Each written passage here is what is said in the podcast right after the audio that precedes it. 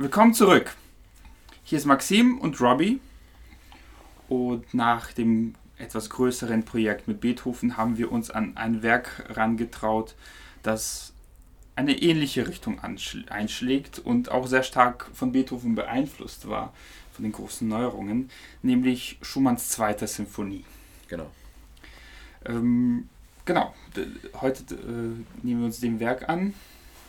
Wie es schon fast Tradition ist, geht es äh, um Struktur. Wir versuchen so gut wie möglich ganz interessante Stellen des Werks herauszusuchen, da toll, so gut wie möglich einzuführen, ähm, auch einen Leitfaden an die Hand zu geben, worauf man hören könnte, wenn man dieses große Werk hört. Genau, und ein bisschen Hintergrund vielleicht auch, Hintergrundinformationen. Genau. Mit denen würde ich fast anfangen. Dann können wir damit anfangen. Und zwar brauchen wir jetzt nicht das ganze Leben von Schumann zu wiederholen, aber ja. es gibt zwei ähm, wichtige Elemente seines Lebens, die in dieser Sinfonie auch ähm, musikalisch hörbar sind. Und zwar erstens seine depressive Phasen, die er im Leben durchmachen musste. Ja. Und zweitens äh, die Liebe an Clara Schumann. Ja. Diese zwei Sachen. Äh, die Sinfonie wurde im Jahr 1845 komponiert. Und zwar die erste Pianoskizze äh, entstand äh, in drei Wochen im Dezember 1845. Und die ganze Orchestration, bis die Symphonie zu Ende war, äh, dauerte dann bis September 1846.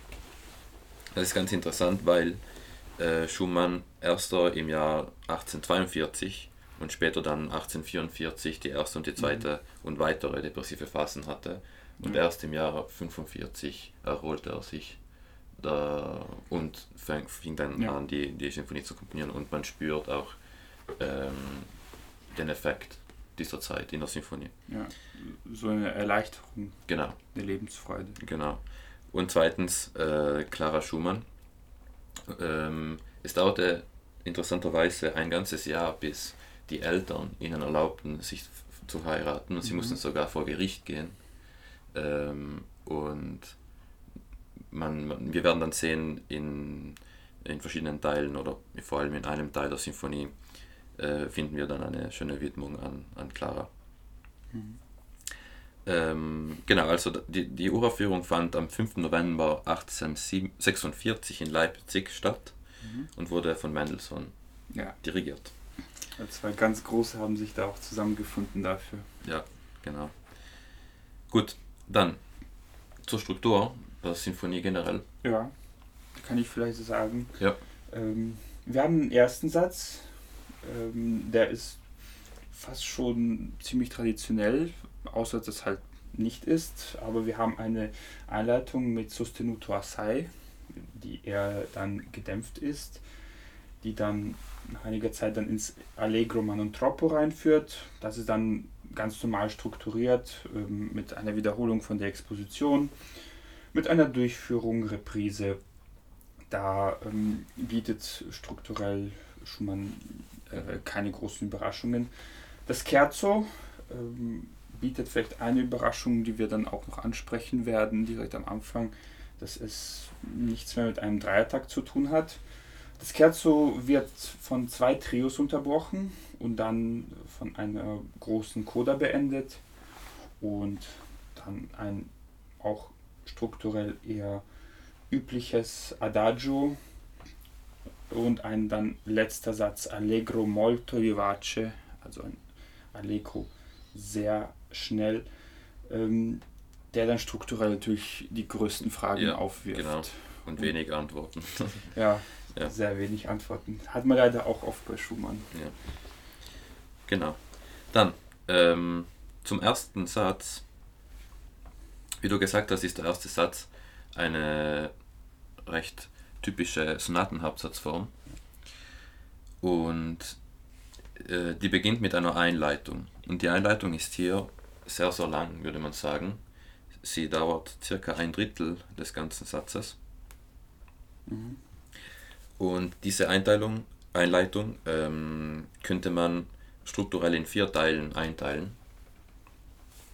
Und zwar beginnt sie mit einem ersten Teil, mit, mit, mit einem ersten Teil der sich aus zwei Melodien, ähm, der aus zwei Melodien äh, gebildet ist.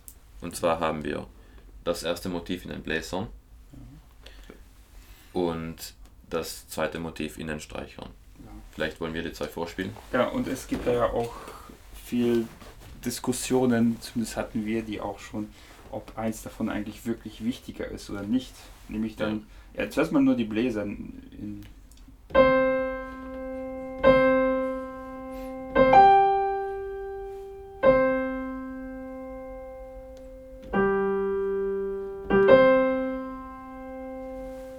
Genau. Dieses Motiv ähm, würde ich in der ganzen Folge als A1 bezeichnen, weil wir das dann auch wiederfinden werden in den nächsten Ja. Sätzen, fast in allen Sätzen.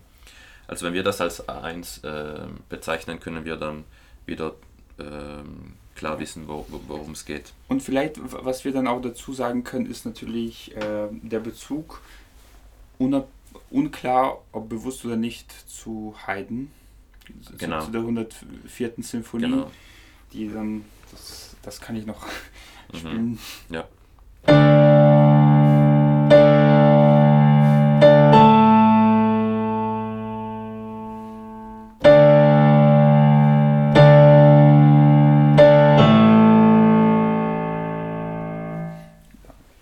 Das heißt, es ist relativ unklar, ob er da wirklich einen Bezug gemeint hat, weil rein von der Thematik oder so ähm, ist sich, ist sich das schwer vorstellbar, ob er dann irgendwie einen Grund hatte, Haydn da zu zitieren. Mhm. Aber die Ähnlichkeit des Motivs, der Motive ist eindeutig erkennbar. Bloß dass halt, wenn man auch schon dann die Unterschiede bei Haydn sind es halt alles als Viertel notiert und alles in einem Takt. Bei Schumann alles ausgedehnt. Und was man vielleicht dem Blechmotiv noch nicht raushört, ist, dass es im Dreiertakt ist. Mhm. Ja. Mhm. Eins, zwei, drei, 6. Genau. Ja, bei Haydn ist natürlich noch im Vierertakt. Aber wo man dann den Dreiertakt raushört, ist dann natürlich im zweiten Motiv. Mhm. Willst du genau. sagen? Oder gibt es noch was zum ersten Motiv, was wichtig ist? Nein, das, ich würde, nein, das, was, was interessant ist, ist, dass es das erste Mal war in der Geschichte, wo die Blechbläser ähm, so eine wichtige Rolle hatten, schon am Anfang der Sinfonie. Das stimmt. Manchmal, also oft war es der Fall, dass man im Finale, im, äh, zum Schluss erst richtig die Bläser ausnutzt, um eine tutti fortissimo Stelle zu erreichen. Ja. Und was mir dazu auch noch einfällt, das widerspricht ja eigentlich auch sehr vielen Orchestrationstraditionen zu dem Zeitpunkt. Mhm. Dass wenn man Blech verwendet, dass es eigentlich Forte sein muss. Das heißt, für das Piano ist Holz und Streicher zuständig Mhm. und wenn es Forte wird, kommt das Blech. Und bei Schumann halt jetzt eigentlich komplett umgekehrt. Mhm. Ja, er sagt, ich mache einen Piano-Beginn und das Blech macht das Piano auch.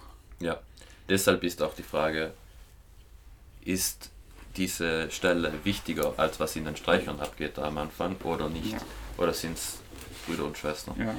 Und was mir auch dann einfällt zu diesem Anfang, wenn man sagt, ähm, Piano ist eigentlich vom Holz und von Streichern getragen, die Malerreorchestrierung. Ja, genau. Weil der nimmt da natürlich dann Holz direkt von Anfang an mit. Die Malerorchestrierung ist eh so eine ganz spannende Sache, aber es ist ziemlich schwer so Ja. an Und er die eliminiert ranzukommen. sogar die Posaune, glaube ich, ganz am Anfang. Echt? Ja. Krass. Okay, zum zweiten Motiv, das in den Streichern vorkommt, den ähm, bezeichnen wir als A2. Mhm. Dann haben wir eben A1 und A2 und die zwei Motive sind die Grundstruktur der ganzen Sinfonie, die werden immer wieder vorkommen und neue Themen werden daraus stammen. Ähm, Mhm. und zwar können Sie mir Wir hören das mal kurz an. Ja. Und dann setze ich es vielleicht auch dann zusammen. Aber erstmal das. erstmal nur A2. Genau. Genau.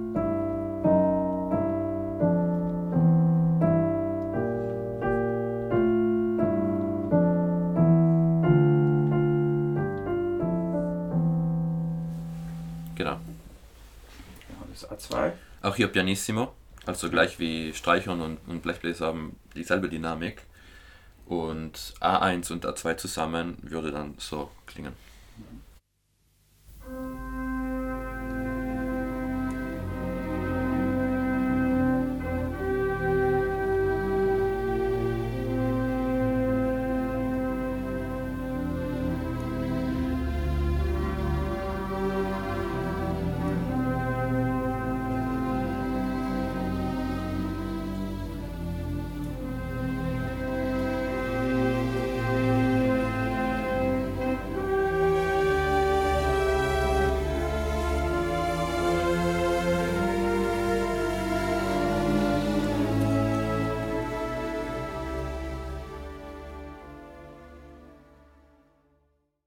Es gibt sogar Musiktheoretiker, die diese, diesen Unterschied zwischen A1 und A2 als äh, den Unterschied in ähm, Schumanns persönliche Laune irgendwie darstellen soll. Ja, Einmal die fröhliche Seite, die positive und einmal die melancholische Seite. Ja, aber da muss man natürlich, glaube ich, vorsichtig sein. Ja, natürlich. Weil ähm, es, es gab ja natürlich auch im 20. Jahrhundert auch sehr viele Musiktheoretiker, Musikwissenschaftler, die dann natürlich in jeden Zufall, der vielleicht passiert ist, Ja, auch etwas reininterpretieren. Genau. Und, ähm, wobei, wo man zum Beispiel bei Sch- Schumann könnte man natürlich sowas sagen, weil der hat natürlich auch mehrere Persönlichkeiten und die hat er ja auch fast aktiv schon zur Schau gestellt durch seine Texte. Ähm, aber das können natürlich einfach zwei unabhängige Ideen sein. Ja. Das, weil das, Entschuldigung.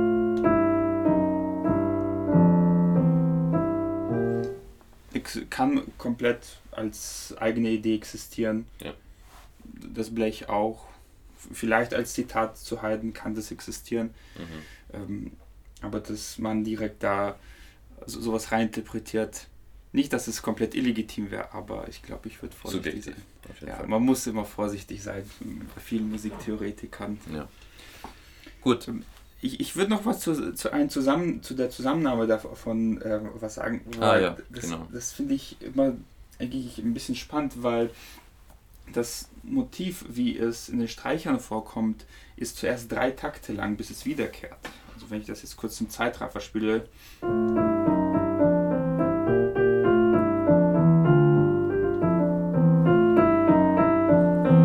Und da kommt man erst im fünften Takt. Das heißt, Genau. im vierten Takt beginnt das Thema eigentlich schon neu. mhm. Aber das Blech hat dann ganz normal die viertaktige Phrase. Ja.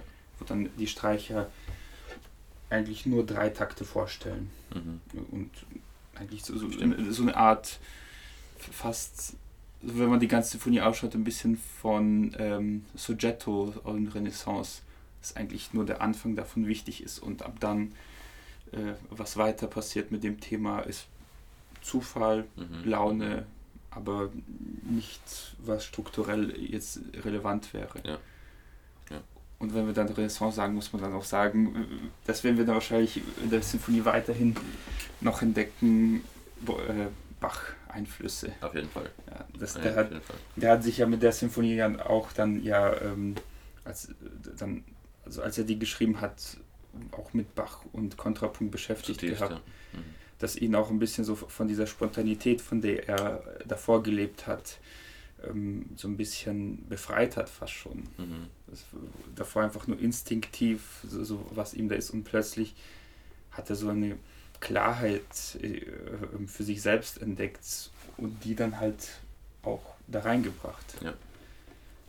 Das, da kommt noch was, äh, wenn wir über Bach sprechen, wenn wir Ja, Bach das sehen wir dann später. Ja.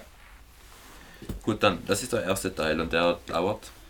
Also die, das A1-Motiv wird ähm, ähm, eingeleitet.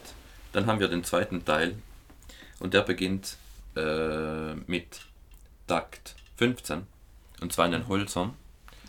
Da haben wir einen kleinen Hölzerchoral, könnte man sagen, der ähm, dann von den Streichern mit begleitet wird. Und dann kommt das A1-Motiv wieder in den Bläsern vor. Diesmal mit Streichern und Hölzern.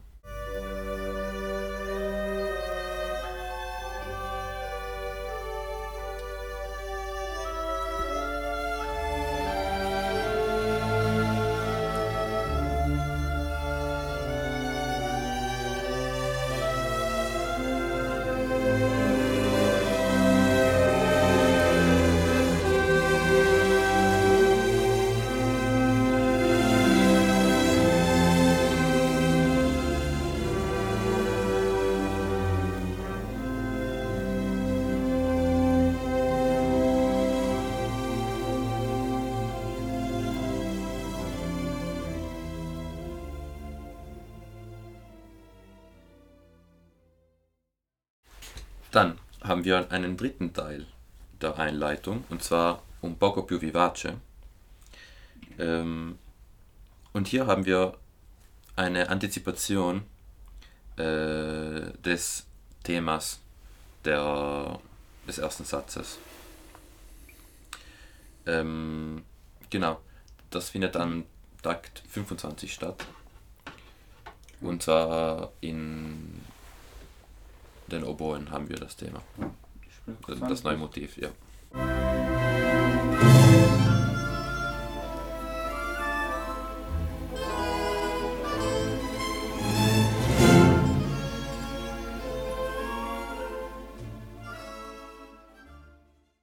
Was ich da auch bei diesem Thema da ähm, auch ganz interessant finde, ähm, da sind auch viele Dirigenten und Klavierzüge manchmal sehr nachlässig, ähm, aber es lohnt sich meistens doch schon darauf zu hören, auf diese Streiche. Also sind immer eine, eine kleine Tonwiederholung davor. Mhm, mhm. Wir, wir haben das, das ja auch angesprochen. Ja. Und es gibt sehr viele Dirigenten, die sind da sehr nachlässig, da sehr. Ja. Obwohl. ja, die 32. hört man, sind sehr schwierig zu spielen hier. Aber, und wenn du schon sagst, sehr schwierig zu spielen, das, das äh, streifen wir schon ein anderes Thema an, was äh, Schubert sehr auch vorgeworfen wird. Nämlich, dass äh, ich, ich mochte deinen dein Begriff dafür sehr gut, dass Mhm. die Streicher quasi massakriert werden in der ganzen, der ganzen Symphonie. Außer, außer im dritten Satz, aber sonst, ja.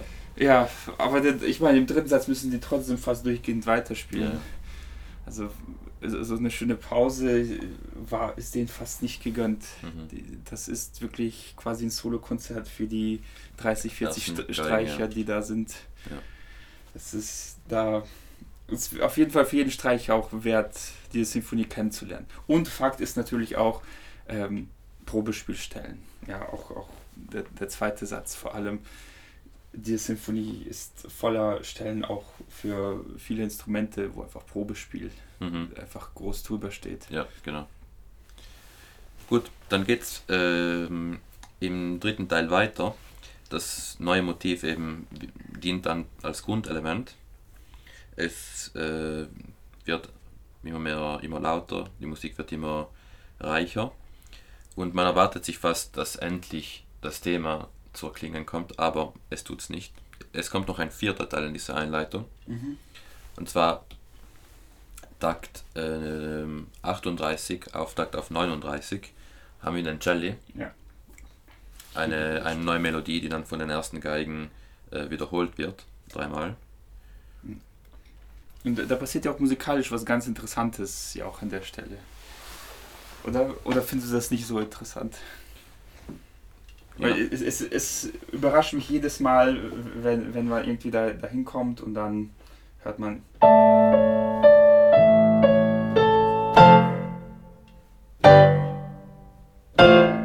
Aber dann nicht weiter in Forte.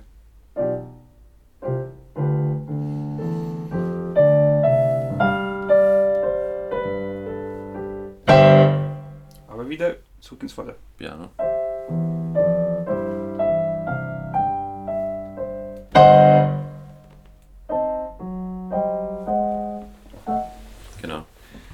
Dieser, das ist auf der vierte Teil der Einleitung, neue Melodie. Ja. Ein bisschen chaotisch, muss man sagen, mit den ganzen Staccati-Akkorde Fort und Piano. Ja, und vor allem es- ist auch ein bisschen schwer da ähm, für sich da so eine gute Struktur zu finden, weil zuerst kommen drei Forte-Akkorde, Mhm. aber dann nicht mehr. Da kommt nur ein, ein Forte-Akkord und es gibt auch zwischendurch, äh, dann wenn die Geigen spielen.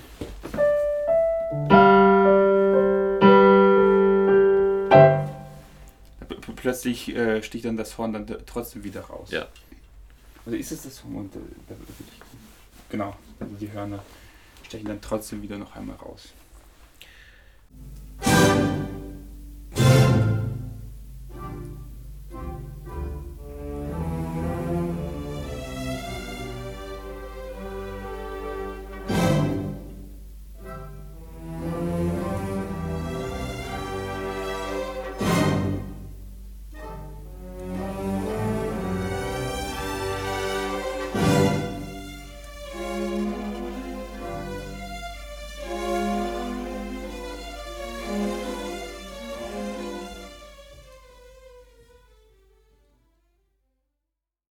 Genau.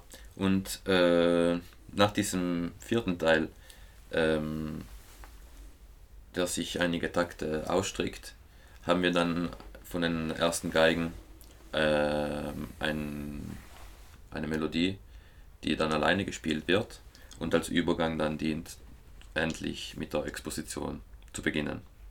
Das ist dann diese. Genau. Sempre più stringendo, diminuendo und dann fängt die Exposition am Takt 50 endlich an mit Allegro ma non troppo.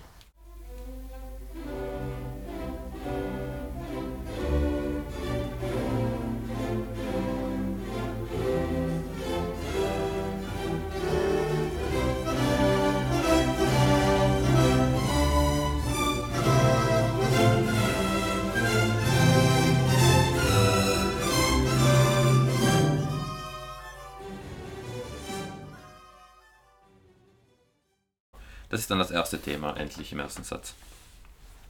Wir sind in C-Dur. Ähm, auch hier sehen wir, dass das A1-Motiv auch sich hier verstärkt und zwar in diesem punktierten Rhythmus. Mhm. Ähm, Da, da fällt mir eine Sache ein, die, die mir ähm, eigentlich die ganze Zeit entfallen ist, auch bei dem Ganzen. Ähm, Schumann, also das, das wurde mir ganz früh mal gesagt, dass Schumann dafür bekannt ist, dass der quasi so eine Marotte zu punktierten Rhythmen hat. hm. Also Man nennt ihn auch den Schumann-Rhythmus, oder? Habe ich auch schon mal gehört. Ja, ja. Ich kann, ich kann das nicht irgendwie komplett bestätigen, aber muss sagen, es, der hat schon Tendenzen zu der Sache. Ja. Also im, im Jugendalbum, also Album für die Jugend, äh, auch äh, dieser Marsch, auch hier die Fanfare. Es gibt schon so eine Tendenz, aber diesen Rhythmus quasi als Schumann-Rhythmus abzustempeln, ist, glaube ich, dann ein bisschen. Zu äh, viel. ja, weil ich meine, Schumann ist reich an allem und, und Ja. äh, Choralmelodie, die wo dann keine Punktierungen mehr sind, wo einfach wirklich komplett Choral und alles, was irgendwie das Gegenteil davon ist, auch bei ihm existiert. Mhm, mhm. Deshalb finde ich finde das also äh, nur so als Statement äh, in Sachen Schumann-Rhythmus ist es, glaube ich, ein bisschen ungerecht ihm gegenüber, Ja. weil eine Punktierung ist einfach ein legitimes musikalisches Ausdrucksmittel. Ähm, wer mehr oder weniger verwendet, so- sollte nicht irgendwie dafür verurteilt werden Mhm. oder auch nur danach ähm, beurteilt werden. Ja. Das muss man, glaube ich, dem großen Schumann doch zugute halten. Hast Dann- du noch was zum ersten Thema? Nein. Weil ich, ich finde, es, es gibt ein paar kleine musikalische Sachen, die, die da immer wieder so interessant sind beim Ganzen. Vor allem halt so eine harmonische Ambivalenz, dass er quasi zi- ziemlich lang so eine Bo- Bodum-Quinte als Harmonie dann mit sich trägt. Das ist auf der 2.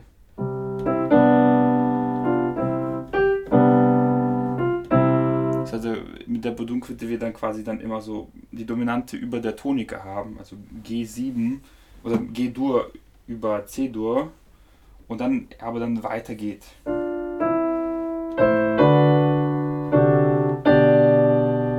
Aber fürs nächste Mal nimmt er halt diese Dom- Dominante und geht dann in eine zweite Dominante dann quasi auf der Tonika. Ist dann natürlich eine Zwischendominante zur Subdominante. Und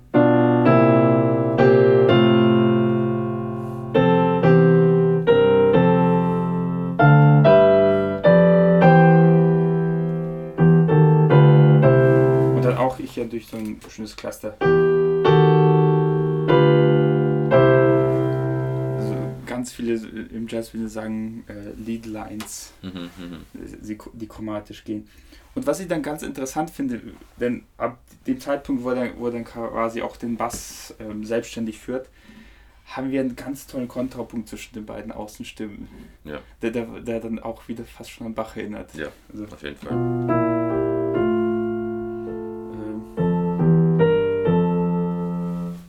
Natürlich, der erinnert dann natürlich auch an, an Anfang. Genau. Auch ähm, zwar sehr viel in Terzen, die verlässt er aber immer wieder, auch natürlich auch am Anfang und aber auch hier. Und das ist dann so, so wirklich so ein ganz barockes Denken, dass der Satz zwischen den beiden äußer, äußeren Stimmen mhm. stimmen muss, mhm. bevor man eigentlich was anderes macht. Und mhm. der stimmt bei Schumann wirklich in einer sehr romantischen und schönen Art und Weise immer. Ja. Genau, also nach diesem ersten Thema haben wir eine kurze Modulationsbrücke. Ähm, und schließlich kommen wir zum zweiten Thema der Exposition, diesmal in S-Dur, von den Streichern und Hölzern. Und auch die stammt aus dem A2-Motiv. Und zwar befinden wir uns hier in Takt 73. Und das ist, warte, ich schätze mal kurz, das ist.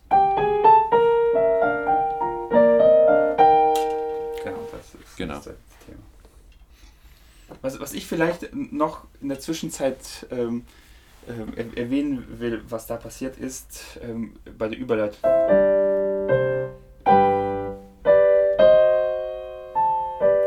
Ist auch das zweite Thema natürlich von unserer Einleitung. Mhm, mhm.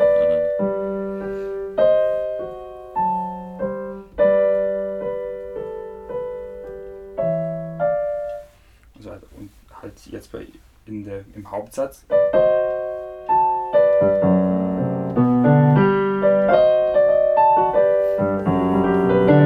Ja, auch das stammt von A2, ja. ja. Genau. Genau. Und dann zweites Thema.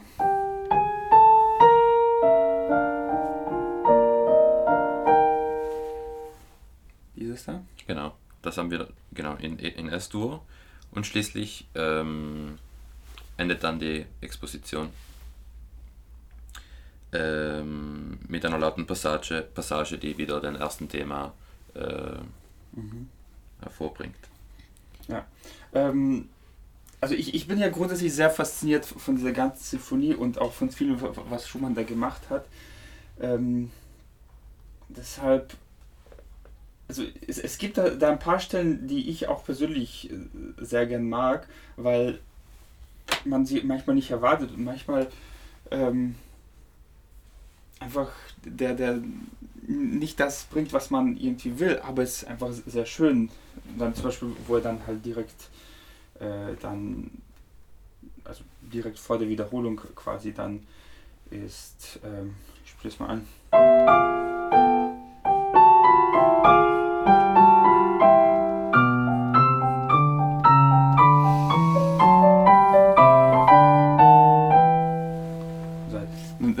Plötzlich da, wo er die ganze Zeit den Rhythmus ein bisschen verschleiert hat, immer ein bisschen unklar war, mhm. da auch am Anfang, wo er dann sagt, dass er zwar einen Auftakt dann betont, aber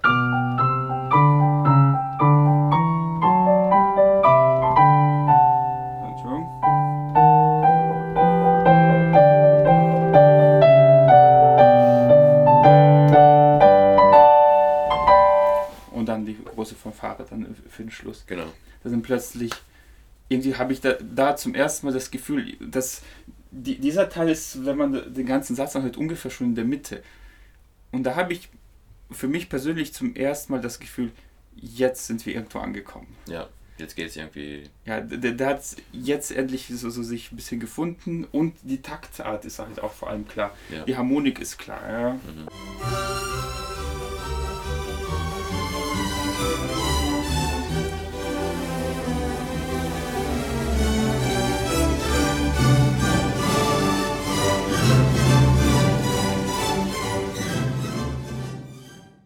Aber das, das ist natürlich endlich, endlich Klarheit. Mhm, mh. Und natürlich auch in einer sehr positiven Art und Weise, was bezeichnend natürlich für das Ganze ist. Genau, genau. Dann geht es weiter in die Durchführung. Die Durchführung ist auch relativ lang. Man kann sie ähm, in fünf Teile einteilen und verschiedene Elemente werden hier ähm, verarbeitet. Im ersten Teil äh, beginnt mit einer etwas längsam, längsameren Version der Modulationsbrücke der Exposition. Und die mündet dann in einer lauten Passage mit Tonleitern, die aus dem Motiv A2 stammen. Mit Modulationsbrücke meinst du quasi die Rückmodulation, die dann in die Wiederholung normalerweise geführt hätte? Die Modulationsbrücke der Exposition, ja. Genau. Das haben wir, äh, dieses Element finden wir Takt 111. Also das ist dann wa- wahrscheinlich. Und dann in der Explosion. Und dann in, für die Durchführung.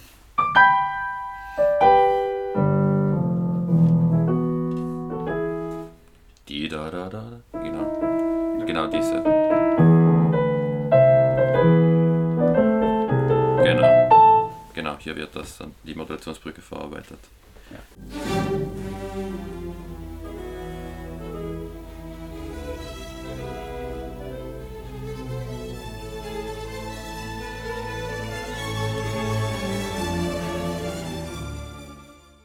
Dann haben wir einen zweiten Teil, wo ähm, das Thema, der, das Hauptthema, ähm, äh, äh, nein, das zweite Thema durchgeführt wird. Ja. Ähm, und zwar Takt 121. Ja. Genau. Genau. Dann der dritte Teil der Durchführung ähm, besteht aus den Hölzern, die ein neues äh, Motiv entwickeln. Das, von manchen wird das als drittes Thema gesehen, Ja, das habe ich auch gelesen. ähm, das eigentlich aus dem Ende des A1-Motivs stammt wieder. Ähm. Du meinst dieses? Das Ende vom A1-Motiv. vom A1-Motiv im, Da, da, die, da. in der Einleitung. Also die Fanfare.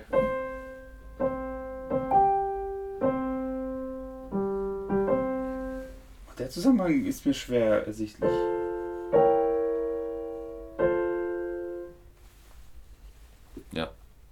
Aber das Ende wird.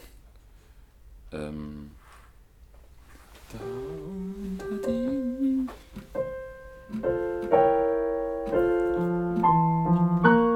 Entschuldigung. das wäre Takt.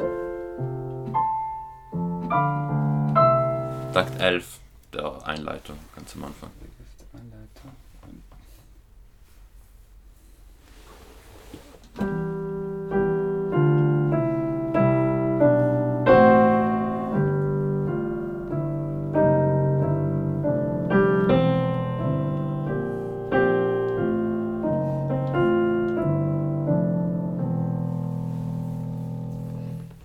Hm. 11 zu 12 im, äh, in, den, Ah, in den. Hörnern. Das heißt quasi, dieser eine Ton. Ja. Ja. Genau.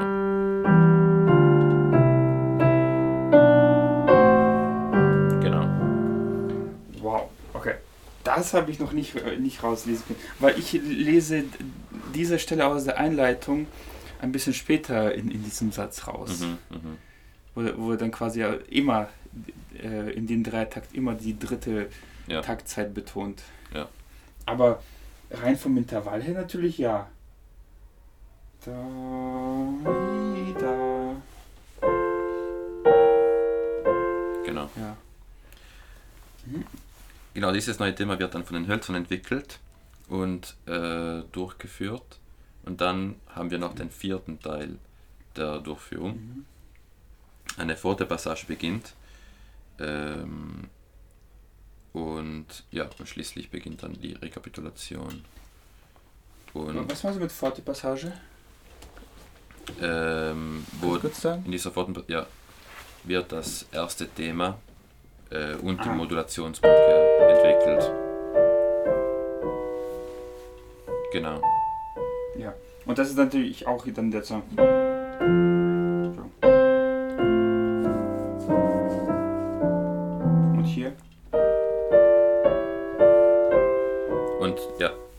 78 würde dann die Forte Passage beginnen und, da wird eben auch das erste Thema wieder entwickelt.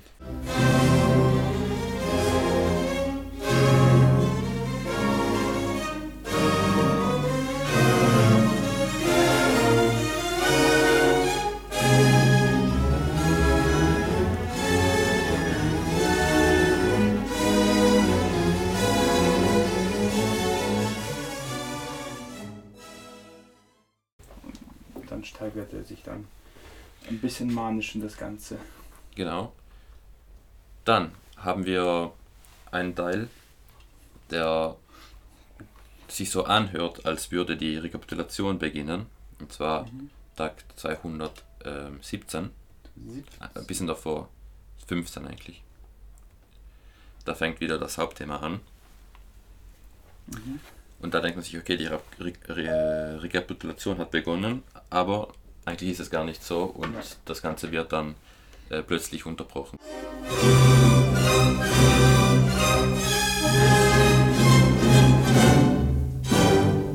Und, und plötzlich haben wir dann einen fünften Teil der Durchführung. Ich will noch ganz kurz an dieser Stelle, weil Schumann hat wieder so ein ganz sneaky da bei uns, äh, pull the sneaky one on us. Mhm. Weil ähm, das ist so eine ganz heidnische, ähm, so ein ganz klassisch eigentlich auch Ansatz, ähm, drei Bs runterzugehen in, in der Rekapitul oder in der Reprise, Ja. richtigerweise. Reprise. Und wenn wir halt immer, wenn wir halt wirklich sorgfältig versuchen, unsere Tonika im Gehör zu halten, dann merken wir, okay, der kommt dann.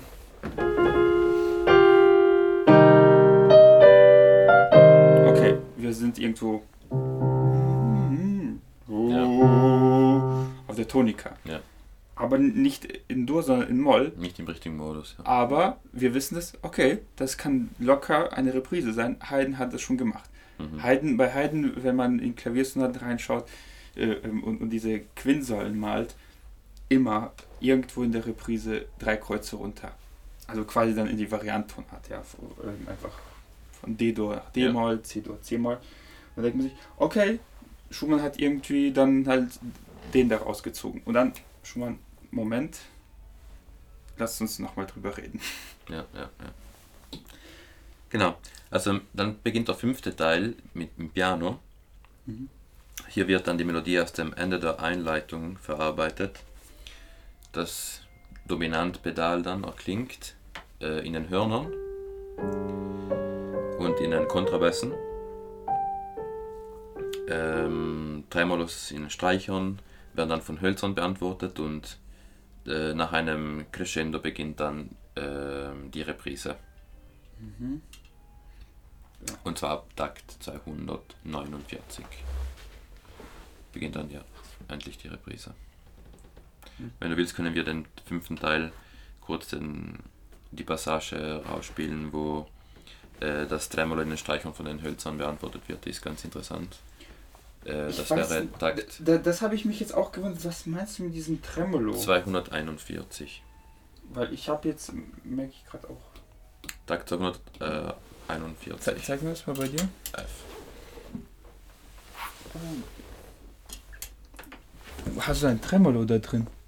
Nein. Moment. Ah, okay. Also zweite Geige und, Zweite Geige und Bratsche. und Bratschen. Okay. Ja. Weil erste Geige hält normal und die unteren. Und dann. Und die wird dann von den Hölzern beantwortet, genau. Moment, da, da kann man vielleicht noch eine. Und hier sind auch die Motive sind dann wieder immer wieder, kommen immer wieder gleich vor. Also da können wir. Moment, ich spiele. Also das Piano. Dann streich. Dann kommt diese ziemlich faszinierende äh, Überleitung für mich, weil ähm, nicht irgendwie so, so 5-1 Pendel, sondern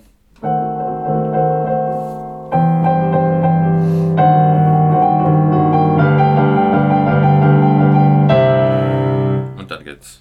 Also es, es gibt irgendwie nicht so "Wi- willkommen, gleich ist, ist ähm, Reprise, sondern wenn du scharf zuhörst, dann merkst du, jetzt ist die Reprise. Ja, ja. Genau, dann haben wir die Reprise. Das erste Thema kommt wieder vor, diesmal lauter. Genau. Die Modulationsbrücke ist dann länger. Und wir kommen dann zur Coda des ersten Satzes. Ähm, und zwar ähm, Takt 308.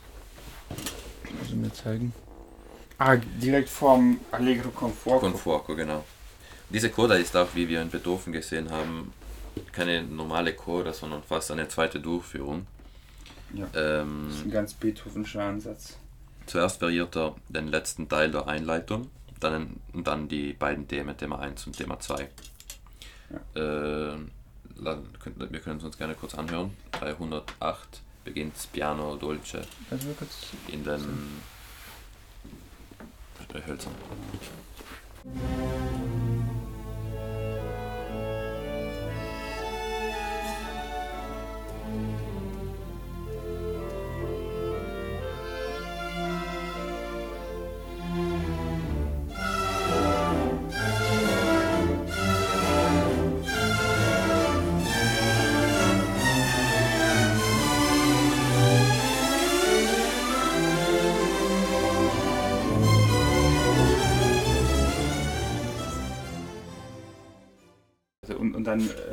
Reißt dann komplett raus. Genau. Thema 1 und Thema 2 werden dann wieder äh, verarbeitet und schließlich erreichen wir einen Höhepunkt, wo wir dann ähm, wieder das A1-Motiv in den Hörnern zu hören haben. Mhm. Und zwar Takt 338. Äh, Forte Marcato Genau, in den Hörnern haben wir wieder A1.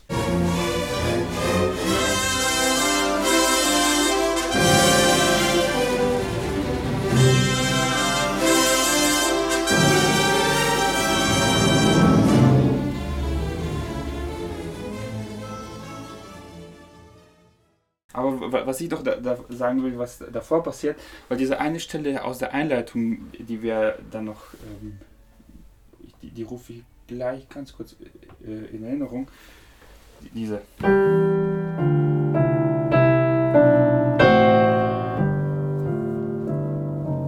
Dann quasi das Intervall nochmal herausgehoben wird in Mhm. so ein Fortepiano. Das haben wir dann hier natürlich am Ende da sehe ich eine ganz deutliche Verbindung zu dem, was wir dann hier haben. Ähm, kurz davor, bevor das Fanfarenmotiv wieder zurückkehrt. Ja.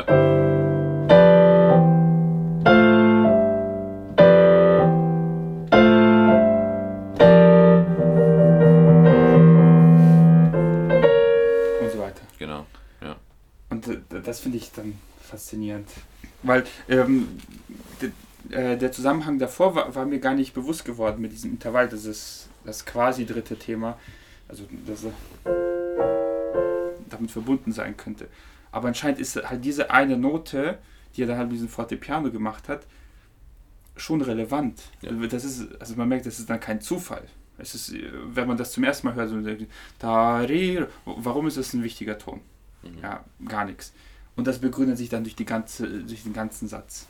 So, das Thema sie, ähm, nimmt darauf Bezug. Hier am Ende in der, in der Coda genau dieselben Betonungen dann wieder. Und dann macht das irgendwie dann in sich dann alles wiederum Sinn. Mhm. Ja. Faszinierend. Und ja, also das erste Thema kommt dann wieder vor im ähm, Tutti. Dann haben wir, erreichen wir einen Klimax, Mhm. Höhepunkt.